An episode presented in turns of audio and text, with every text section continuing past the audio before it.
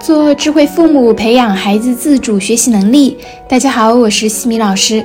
这节课给大家带来的主题是：暑假是否该给孩子看动画片、打游戏？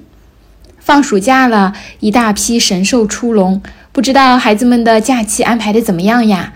暑假的前几天放松一下是应该的。孩子有没有叽叽喳喳的吵着要看动画片、打游戏呀？那作为家长的你是如何回应的呢？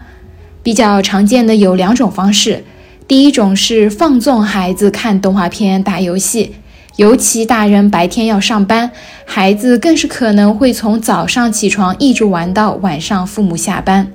那这样子的做法是非常容易让孩子沉迷于手机电视的，而且啊，一个假期下来视力肯定也会减退很多。第二种呢，家长可能会直接拒绝孩子观看动画片、打游戏的请求。哎呀，打游戏是不利于学习的，不准打。那像这样子的情况呢，你可以站在孩子的角度想一想，孩子其实也怪可怜的，好不容易熬到放假了，还是不能够打游戏、看动画片。你觉得这样的方式会打消孩子看动画片、打游戏的念头吗？我告诉大家呀，这样子做反而会让孩子对动画片和游戏更加的渴望。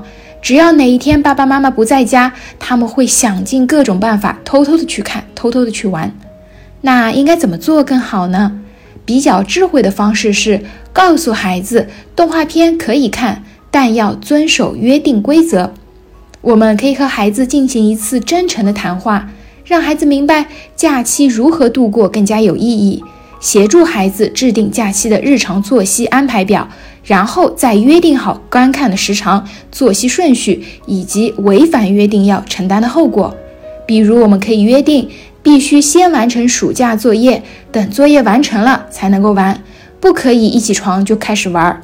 每天可以玩一个小时的游戏，可以看一个小时的动画片，但是时间到了就要关掉。剩下的时间可以做自己喜欢的事情，比如可以阅读、运动、做手工、画画等等。并且呀，如果违反约定，就要接受没收手机一至三天的后果。然后呢，家长就温柔而坚定地去执行它就可以了。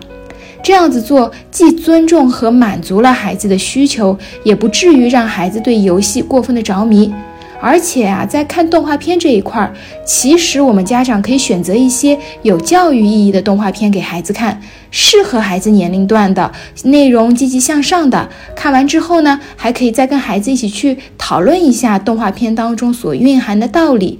在这个过程当中，既能够让孩子增长知识，增强孩子的归纳总结能力，也可以收获良好的亲子关系。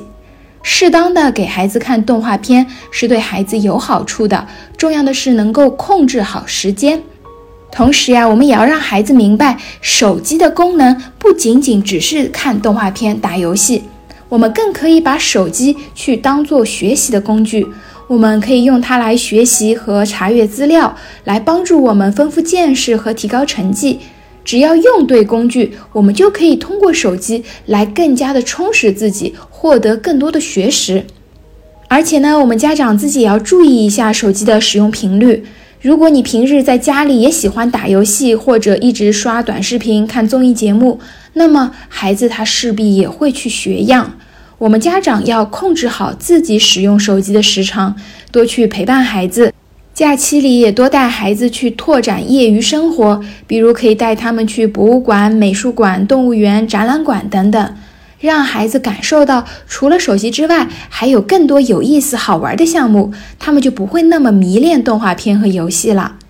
希望孩子们的假期都能够过得充实有意义。在下一期的课程中，我将会和大家分享四种家庭教育组合方式，你是哪一种？